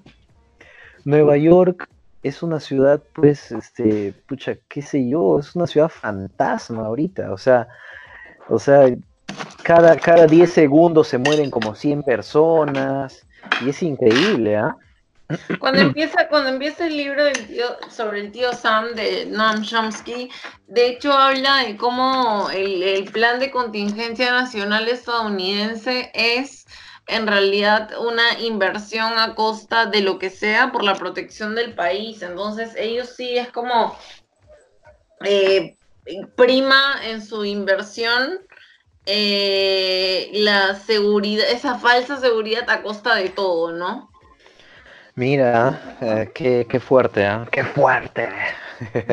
Pero, pucha, o sea, eh, porque tampoco, no sé, no te conviene eh, que perezca tanta gente, ¿no? O sea, en lo productivo, no ah. sé, me parece también sí, medio, medio pues, raro todo este tema, ¿no? Y de hecho también eh, yo creo que pueden salir muchos cuestiones, muchos postulados filosóficos de repente en estas, en estas, en esta etapa de cuarentena y en todo el tiempo que va a venir después, ¿no? Este que va a ser realmente como un estado de, película, de distopía, ¿no? Sí, el después de esto, ¿qué? Porque hay una, mira, perdón, la, la proyección, es decir, la curva, que ahorita está mostrando a Estados Unidos este, con un montón de infectados, casi el 30% de los infectados del mundo, este, qué sé yo. Eh, pero te está mostrando que, mira, no sea, ¿ah? no sé si es por datos este, que no nos alcanzan, pero ves que los países afectados o infectados más por esto son países potencia, entre comillas, Alemania, Francia, Reino Unido, qué sé yo, y países con mucha población como este, India, Pakistán, Indonesia, Bangladesh, que sumados hacen como 2 mil millones de personas, no tienen ni 5 mil casos. ¿Cómo es eso posible? A ver, explíquenme. eso puede ser porque no hayan comprado los kits de, para detectar el virus. O sea, o sea ya tú ah. dices que si de verdad se hiciera esas pruebas, ahí sacarías que ahorita en el mundo hay 100 millones de infectados. Puta, o sea, yo creo que posiblemente para mí como si las huevas hay bastantes infectados. O sea, mira, voy a partir del humor un poco negro, porque ah, qué raro. yo había visto en una en un, en un programa de, de radio española de la cadena SER, La Vida Moderna, que comentaban, ¿no? Que en un hospital este, de un país centroafricano preguntaron si habían detectado casos de coronavirus y dijeron de que, bueno, de que no sabían si habían casos de coronavirus, que posiblemente sí, que posiblemente no, pero que no lo sabían porque no, sabían, no tenían cómo detectarlos. Entonces, que bueno, que esas eran las noticias, mañana, o sea, eh, es, es, lo que hay. O sea, sí, sí, sí, no. o sea, es una enfermedad más a la que se tienen que enfrentar en esos países de precariedad, en realidad. Claro, que de hecho todos los años, este, por, eh, no sé, la hambruna, la malaria o qué sé yo, muere un montón de gente, nadie dice nada, la verdad, ¿no? Este, pero me, a mí particularmente me parece curioso que en estos países que te mencioné y en África, ¿ya? No haya más casos, o sea, ya yo sé que tú dices que por las pruebas, que qué sé yo, pero, o sea, no sé, o sea, es decir, la fácil para la facilidad, por la facilidad de transportarse, por la cantidad de dinero. Tal vez son países más precarios de alguna manera, que no se transportan pero no en realidad ni tanto ¿ah? o sea sí pero no tanto porque hay ciudades este en es estos países africanos y en esos países asiáticos que son muy modernas, ¿ah? O sea... No, claro, claro, eh, pero tal vez no hay tanta población de, de, una, de una calidad de vida que pueda pagar esos, esos, esos costos. Tal vez hay una desigualdad social más grande, ¿no? Claro, entonces habría que verse ahí. Lo cierto es que este, creo que todos estamos de acuerdo, es que esa cifra actual de un millón es pues, ¿cuánto es ahorita? ¿Un millón cien mil? Sí, ya llegamos, ¿Ya? llegamos al millón. Un millón cien mil y, de muertos, ¿cuánto? Bueno, lo, de, lo de muertos tal, tal vez es más exacto, ¿no? Pero. este... Yo ahorita lo saco, aquí eh, tenía la, información, de hecho es una es un cuadro que también lo podemos compartir porque este, tiene todos los países. Ya. Son 1.099.572 casos. ¿Ya ves? Ya. 59.193 Muertes. disfunciones. 59.193 Casi 60.000. disfunciones. Y recuperados. Recuperados 228.938. Ya, Pucha, mira, esa, esa, sí, esa es una regla de, o sea, eh, oh, claro, cifras oficiales que dan los propios gobiernos, ¿no? Eh, en este caso, pero ustedes, ¿qué creen? ¿Cuántos infectados hay verdaderamente? ¿Mm? Mira, volviendo al tema que tú decías de que por qué en algunos países de Asia no hay muchos infectados, ya, te lo comparo con Venezuela. ¿Por qué en Venezuela no hay tantos infectados? A ver. Ah, ya, y encima dice, y Ya, encima pues, dice, dicho. y encima dice, Claro. este, no, ¿sabes qué? El otro día Maduro dice, ¿no? Eh, dijo, perdón, eh, hemos eh, derrotado, así que por favor, Venezuela es lo máximo. O sea, no, pues, o sea, ahí prácticamente están maqui recontra maquillando litros de maquillaje a, a sus cifras. Así de simple, ¿no? Eh, Ah, tú dices lo a que no es que tú dices que no es decir. este que, que no es la, la, la medicina mágica de Cuba. No, chicho. No, no, No, es, no, o sea, ahí simplemente están viviendo en la, en la precariedad. O sea, no tengo. ni eh, idea. No, mira, ponte. Te- eh, en el trabajo estoy, estoy, estoy con algunas, algunas personas que han emigrado de Venezuela y, o sea, y lo que me han dicho antes de que pasara todo este tema de la crisis sanitaria, toda esa cuestión, ya en Venezuela había una crisis política y ya la gente o habían personas que morían por inanición o porque to- tomaban agua contaminada del río o del desagüe. Y tú me estás diciendo que viene un virus y la gente no se va a morir. Oh, puta, ya, o sea. No, pues, o sea. Pero mira, ahorita según cifras oficiales hay 153. ¿ah? Ya, pero- Eh, Ya, espera, espera, espera, 153 en, en Venezuela. En todo Venezuela está en 53, dicen. Ya, bala, pues. Y 7 O sea, muertos, dice. Siete muertos, ya. Y, y- Va, y- o sea, y a ver, 200, y pongámonos en el 200 escenario. recuperados, 200 recuperados. Ver, pongámonos en el, es- en Es que el escenario, ¿no? totalmente. ¿Qué, pasaría si, si los estados totalitarios, porque también esa era una tesis, si los estados más totalitarios o dictatoriales son los que funcionan mejor para este tipo de contingencias? Mm. O sea, son los que hacen más posible el hecho de, de poder... Eh, Fácil ¿cómo hace se más podría decir? propaganda en realidad y no una reactivación a largo plazo de la economía. Eso también puede ser posible, que maquillan los datos más que contenerlos, pero por Claro. ejemplo, ¿no? El, el caso de China, ¿ha habido una real contención?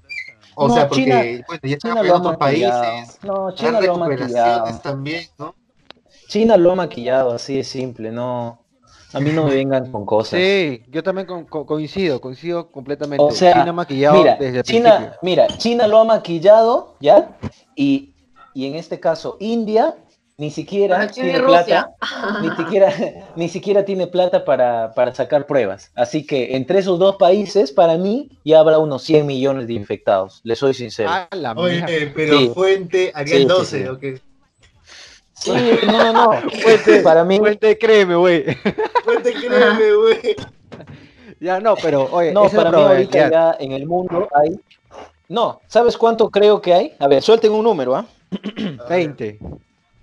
20 millones. Ya, en el mundo, creo yo, 150 millones de infectados. Ah, Ajá. Con la hueva, ¿ah? O sea, No, la oye, bro, no- yo- Es más, te digo una Yo cosa, un en, en. Venezuela, en Venezuela, mínimo hay sus 50 mil y se están haciendo los locos, No sé. verdad. 50 mil, ¿por qué? Por la saturación de los... No, porque Venezuela... me moría de hambre. Sí, yo también voy a comer. Oye, pero, No, porque, este, porque Venezuela, Venezuela es un desastre ahorita. pero, claro. a ver, este, ala. Pero Venezuela ¿no crees que sería ahorita. tan obvio como en Ecuador? pucha.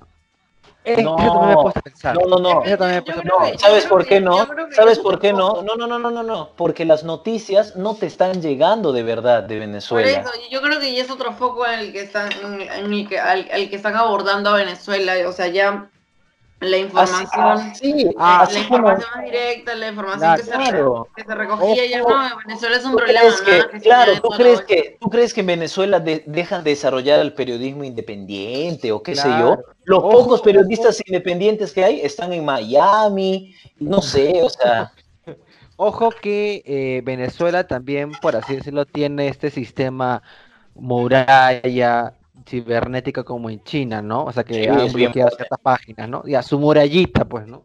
Ya, pero, ya, A ver, a ver, a ver.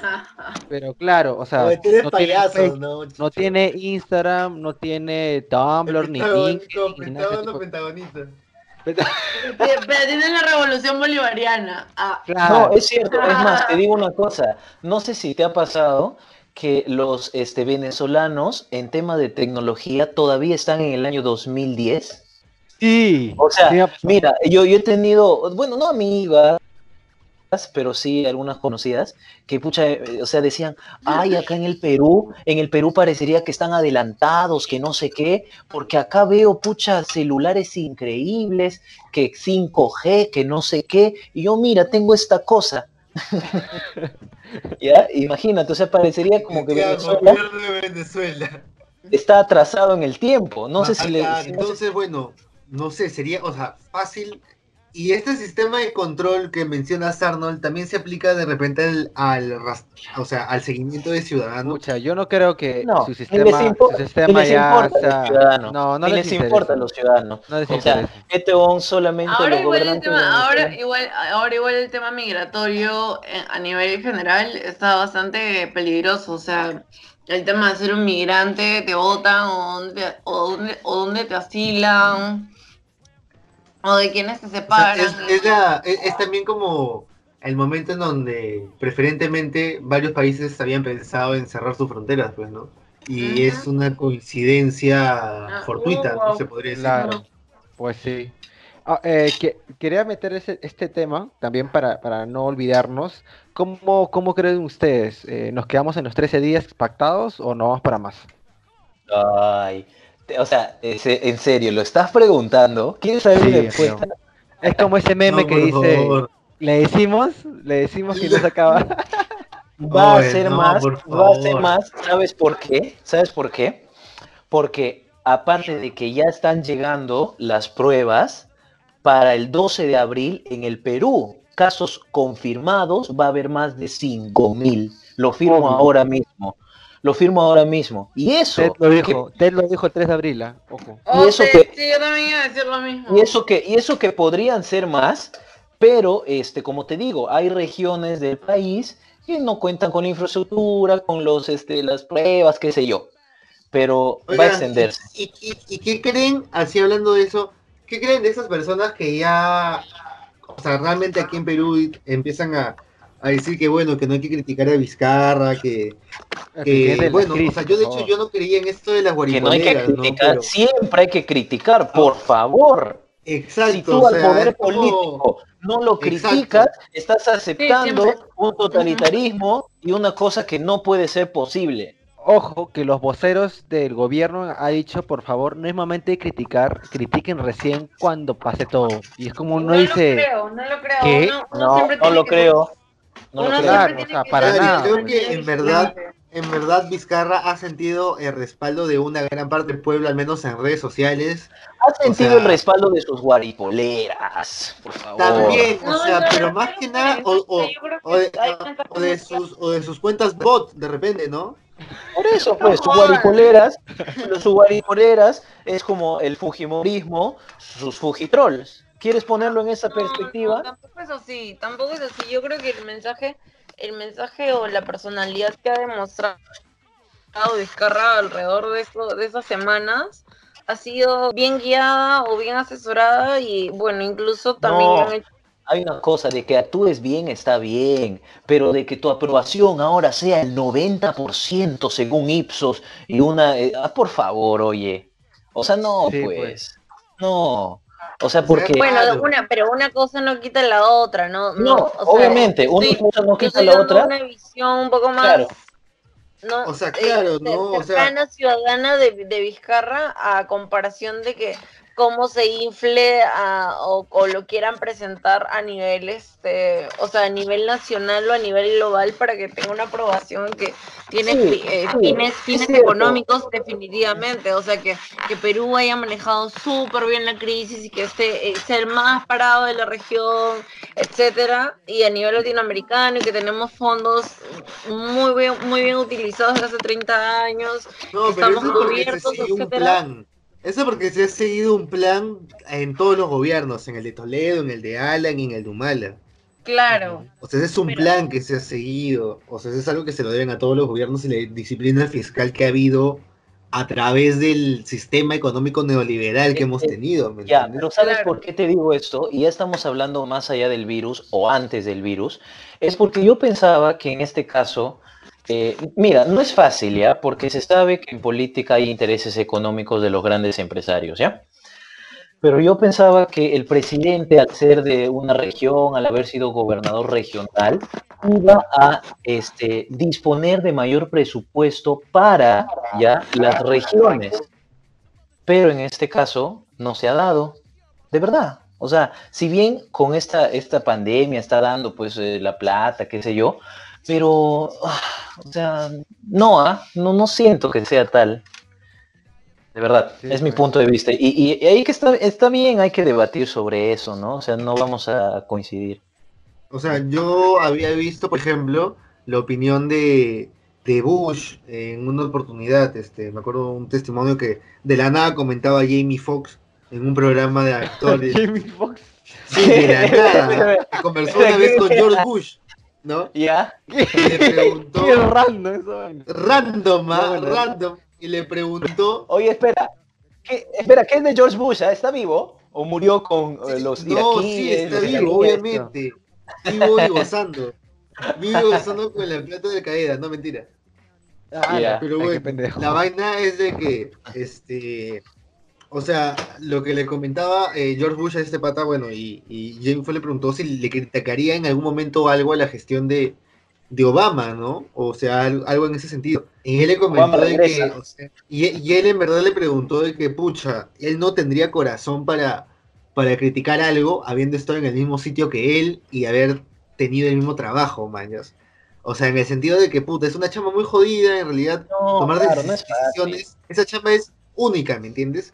Y de hecho, ya de por sí que tomes decisiones que en algunos sentidos sean positivas, en el sentido más, más utilitarista, si lo quieres poner, ¿no?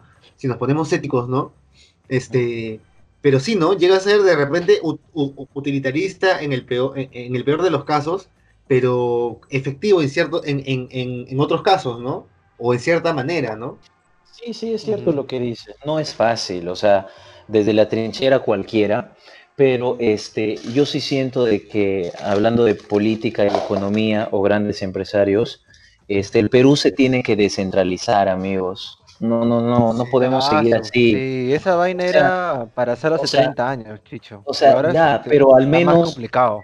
O sea, si bien se quiere sentar las bases, pero, o sea, no sé, siento que, mira, dense cuenta, las ciudades de Latinoamérica, ¿ya? ¿No? O sea, Colombia tiene por lo menos 10 ciudades que tienen una economía fuerte, o sea, para su realidad, ¿no? Brasil tiene como 30 ciudades, este, ¿no? ¿Entiendes?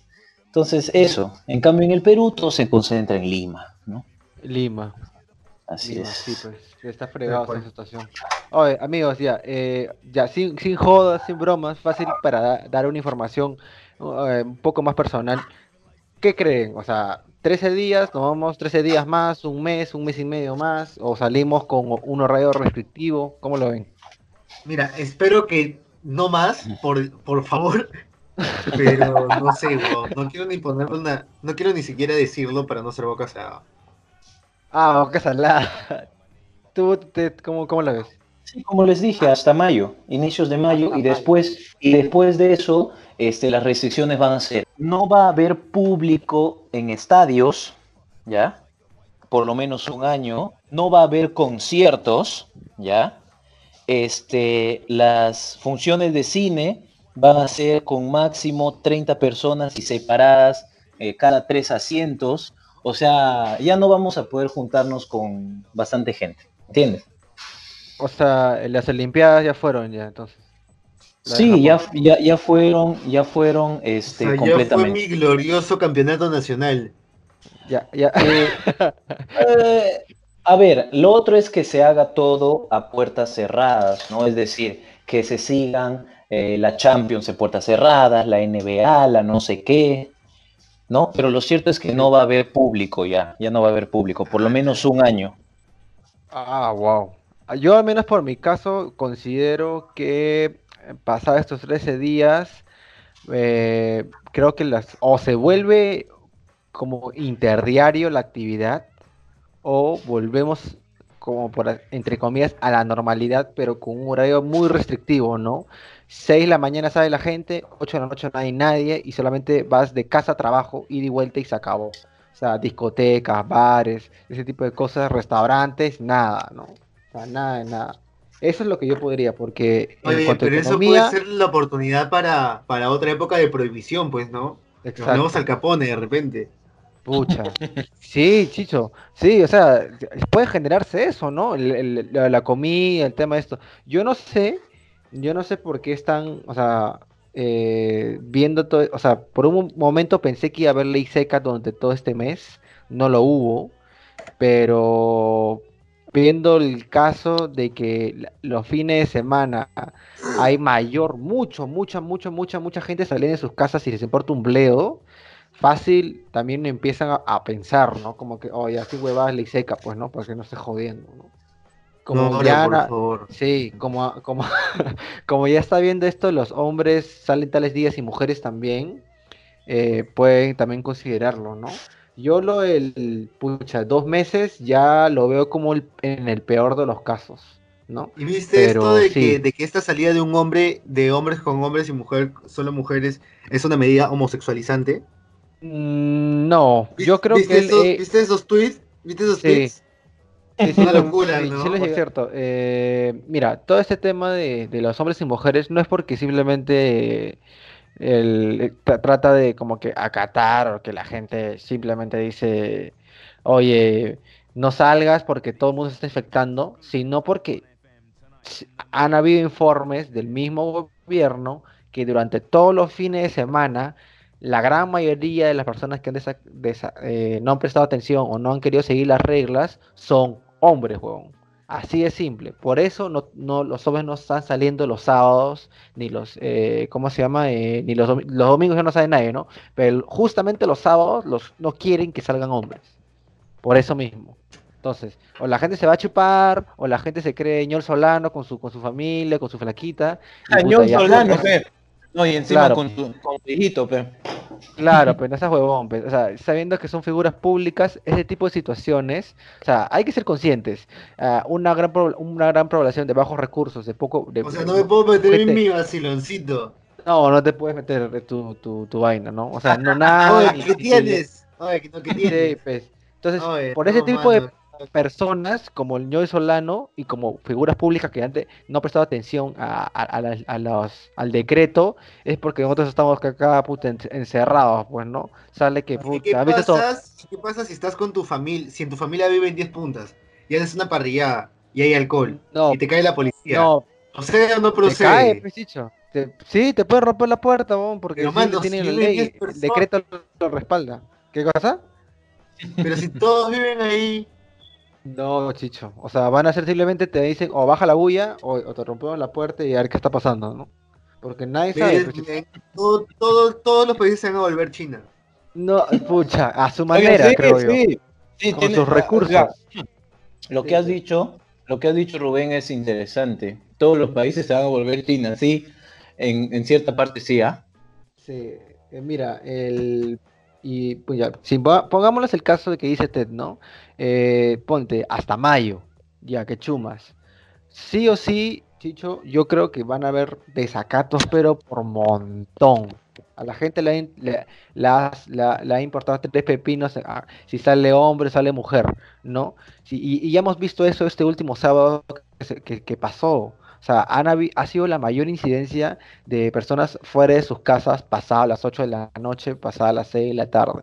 Entonces, eh, la gente se está desesperando, o sea, fácil psicológicamente o emocionalmente ya se aburrieron, están en su casa, no, aún no tienen la dicha de vivir en una casa de tres, tres o cuatro pisos y viven en un, en, un departamento de, ¿qué? De 30, 40 metros cuadrados y ya, pues ya se aburren, pues, ¿no? Entonces, eh, van, a, van a generarse problemas, a menos sociales, ¿no?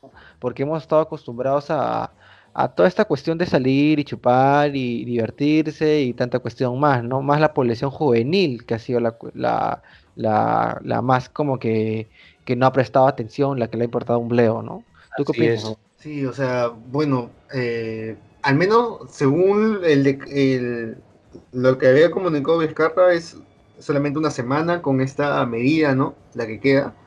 Ahora supongo que la hará extensiva si es que se extiende el periodo de cuarentena eh, supongo que máximo, no sé, se podría eh, correr hasta, como decía Ted, ¿no? Inicios de mayo.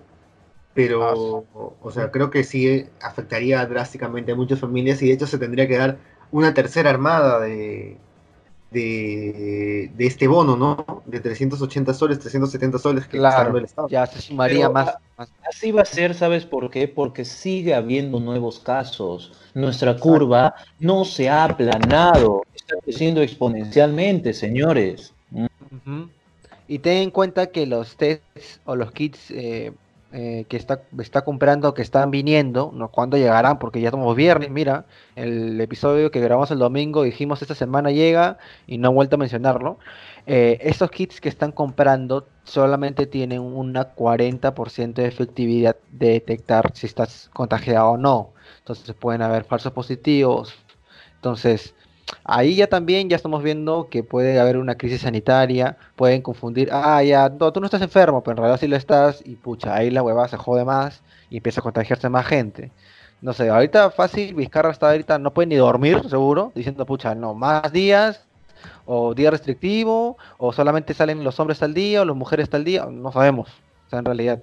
Yo creo que este sábado o este domingo que, que se viene mencionará eso, ¿no? Porque para ya empezar, o sea, lo que sí ha aprendido a la mala Vizcarra o este gobierno es no avisar las cosas con tiempo, como ha pasado con lo del estado de emergencia.